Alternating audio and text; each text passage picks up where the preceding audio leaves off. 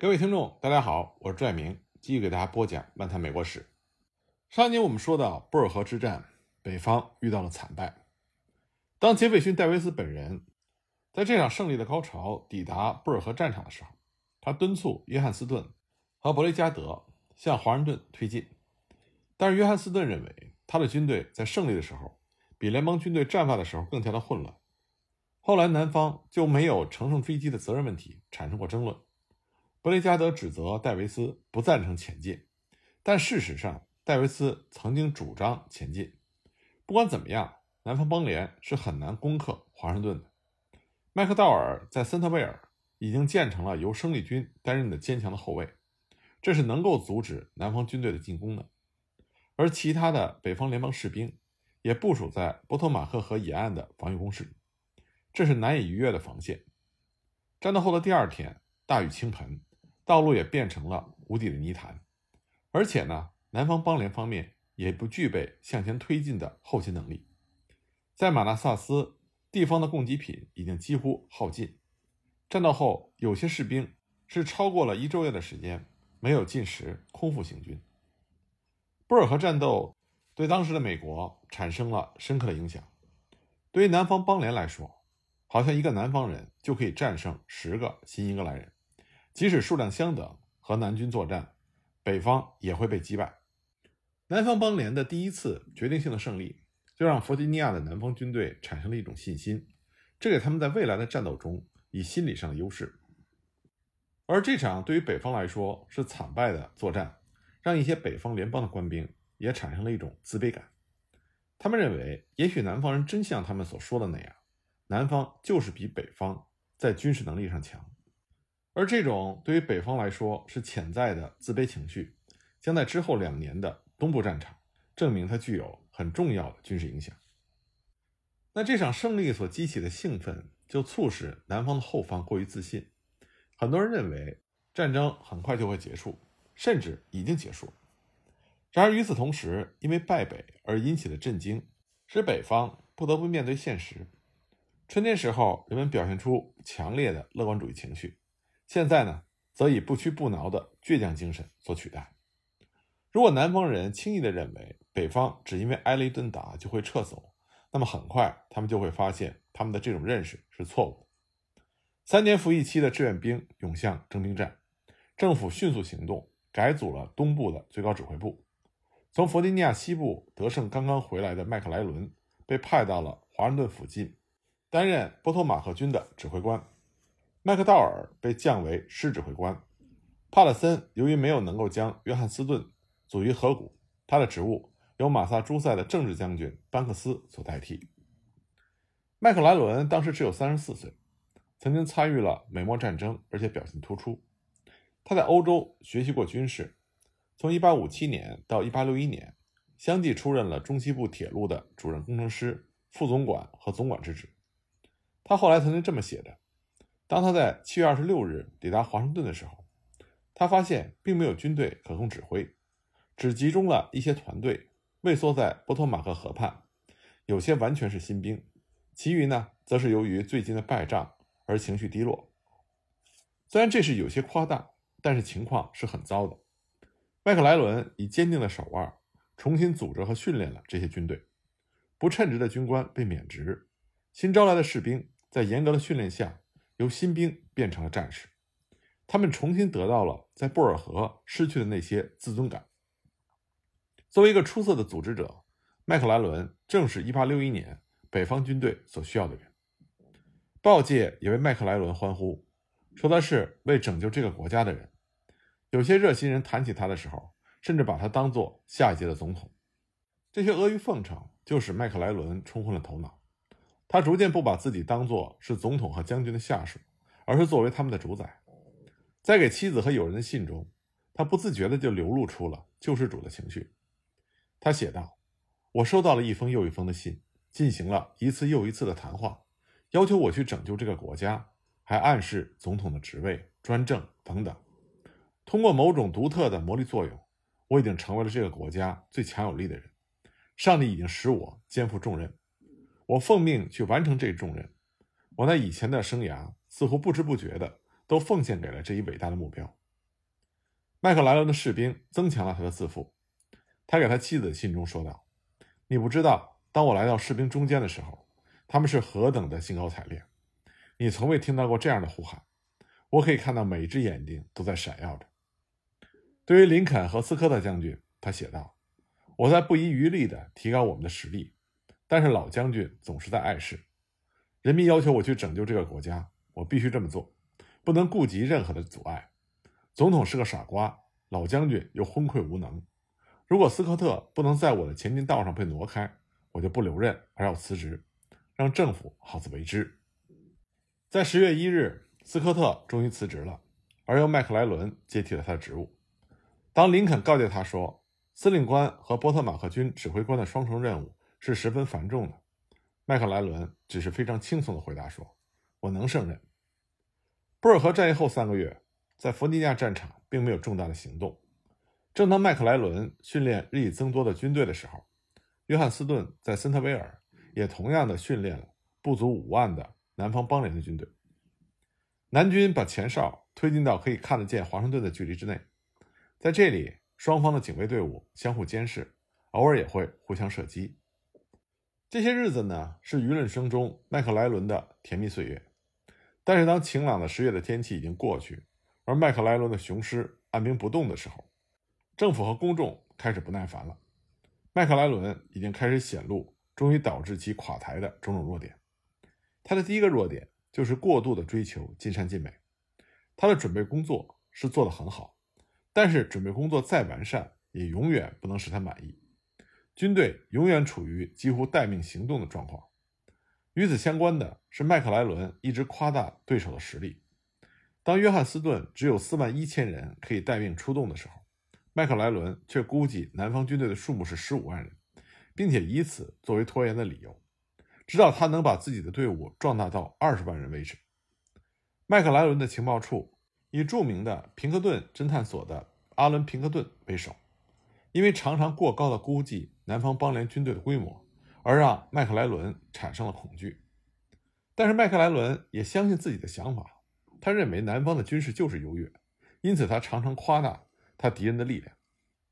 麦克莱伦的身上缺乏伟大的军事将领所具备的那种精神和道义上的勇气、行动的坚定意志。和面对真正可怕时刻的无所畏惧。为了掩盖他的这些弱点，他居然居心不良的想找替罪羊，也可以说他是给自己的缺点找借口。在他给妻子的信中，他这么写的：“我是处在这样一个可怕的地方，敌人的兵力比我们大三四倍，总统和老将军不能也不愿意看到事态的真相。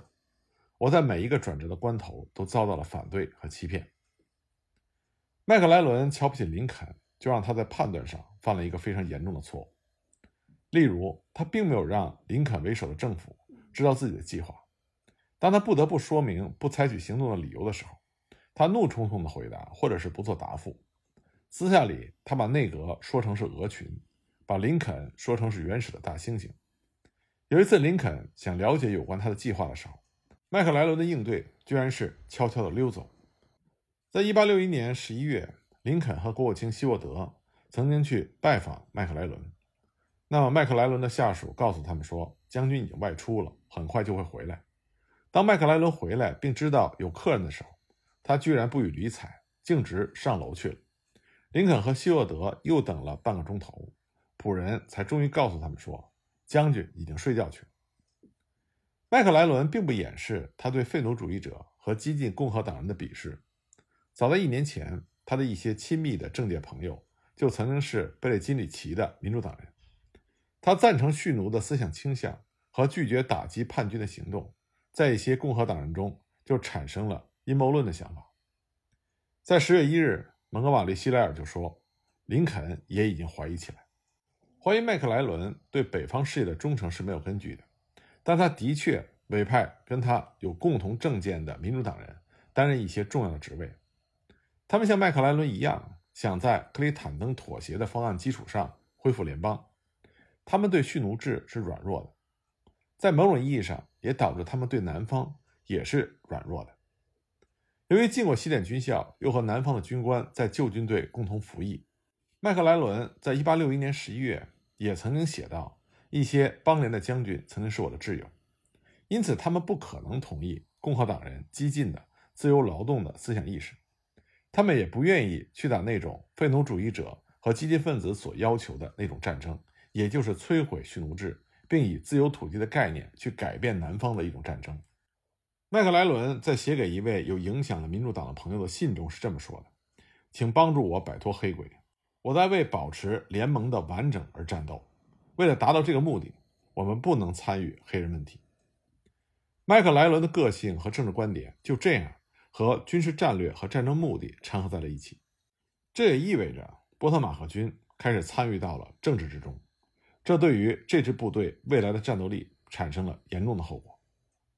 分化首先从巴尔布拉夫战斗及其后果开始。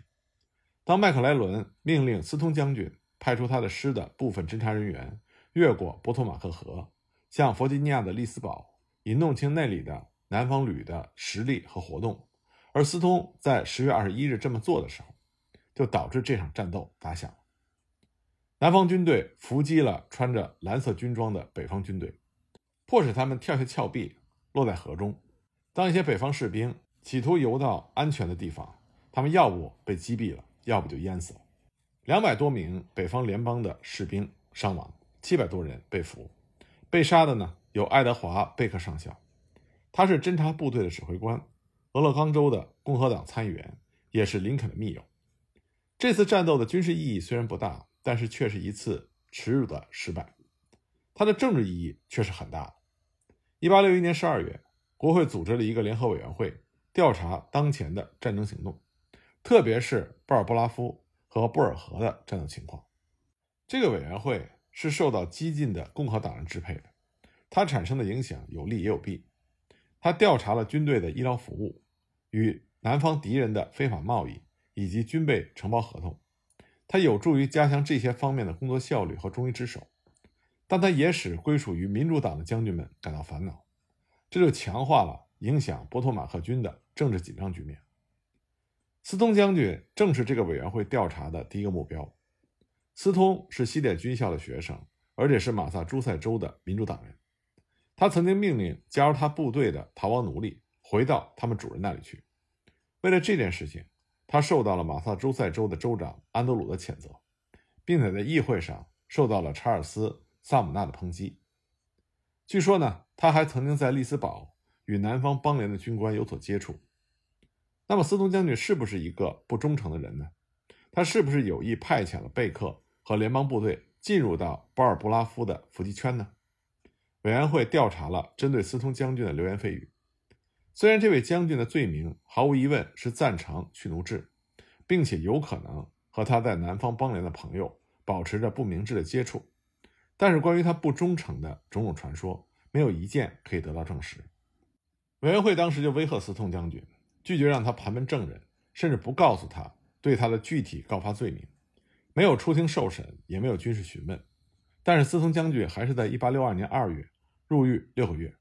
虽然后来恢复了他的工作，但是只能担任次要的指挥员。他的军事生涯和政治生涯全都给毁了。这里呢，我们再来说一说美国内战。